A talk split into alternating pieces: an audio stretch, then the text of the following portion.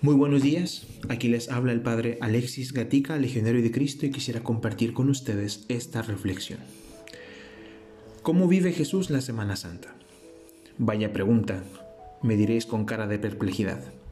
Sé que es una pregunta entre comillas rara, pues normalmente en estos días muchos nos darán consejos sobre cómo tenemos que vivir nosotros estos días. Pero qué poco nos preguntamos qué pasa por la mente y el corazón de Jesús durante estos momentos. Como damos por sentado que Jesús es Dios y que además sabemos cómo va a acabar esta historia, no nos interesamos mucho o dejamos esta cuestión para más adelante. Pero no.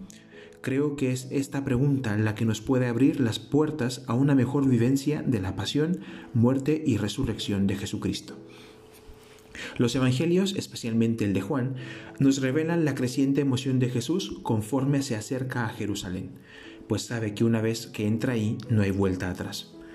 A los discípulos les sorprende, intriga y asusta cada vez más el hecho de que Jesús hable de que tiene que padecer y morir. Y ya está fuera de su alcance mental eso de la resurrección al tercer día. No lo pillaban. Jesús sabe que para eso ha venido al mundo no hay milagro ni palabra que pueda sobreponerse a lo que Él hará durante esos días. ¿Cómo despertaría Jesús el jueves santo? ¿Con qué amor y también con qué temblor se acercaría esta tarde a celebrar la cena, la última cena, con sus discípulos? ¿Con qué tono le habrá dicho a Judas eso de, lo que debas hacer, hazlo pronto? Qué punzada de dolor íntimo sentiría al ver a Judas marcharse para preparar la captura nocturna de Jesús. ¿Cómo miraría Jesús a sus discípulos mientras les lava los pies? ¿Qué fervor tendría su corazón al instituir el mandamiento del amor y el sacerdocio? ¿Qué pasaría por su mente al orar en la frescura de la noche en el huerto de los olivos? ¿Cómo miraría, entre lágrimas, y sudor de sangre a los discípulos que duermen mientras Él reza. Con qué valentía y serenidad se deja llevar por esas manos burdas y ásperas que le aprietan mientras le llevan ante el Sanedrín. ¿Cómo buscaría algún rostro amigo entre los que le acusan y quizás descubre que varios le ignoran por la presión impuesta o porque la ingratitud les borra la memoria?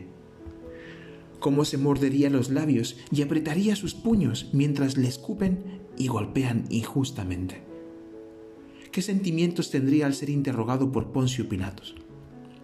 ¿Sentiría acaso pavor y pánico al ver esos flagelos y la corona de espinas?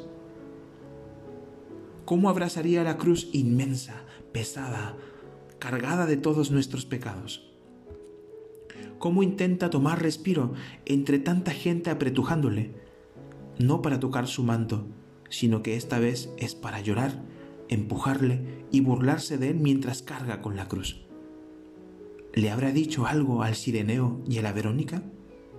¿Y su madre qué? ¿Le preocuparía ver a su ser más querido sufrir y sin poderle dar explicaciones más claras de lo que está pasando?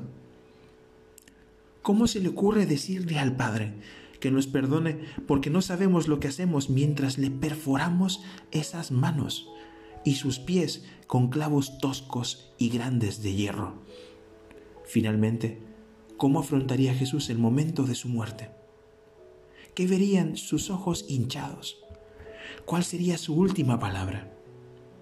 ¿Cuál sería su última e íntima súplica al Padre? Si pensabas que la pregunta de ¿cómo viviría Jesús esta Semana Santa no tenía importancia. Creo que sería bueno que te la hagas y después te preguntes, ¿y yo, viendo ese ejemplo, cómo pienso vivir la mía? ¿Me va a dar igual? ¿Me ha dado igual todos estos años? ¿Puedo vivir estos días de la mano de Cristo junto a su corazón? Espero que esta reflexión sea de ayuda para vivir con intensidad estos días oramos unos por otros para que la pasión de Cristo no caiga en tierra baldía, sino que pueda ser acogida en tierra buena, que pueda dar a su tiempo frutos de amor. Gracias por tu escucha y hasta la próxima.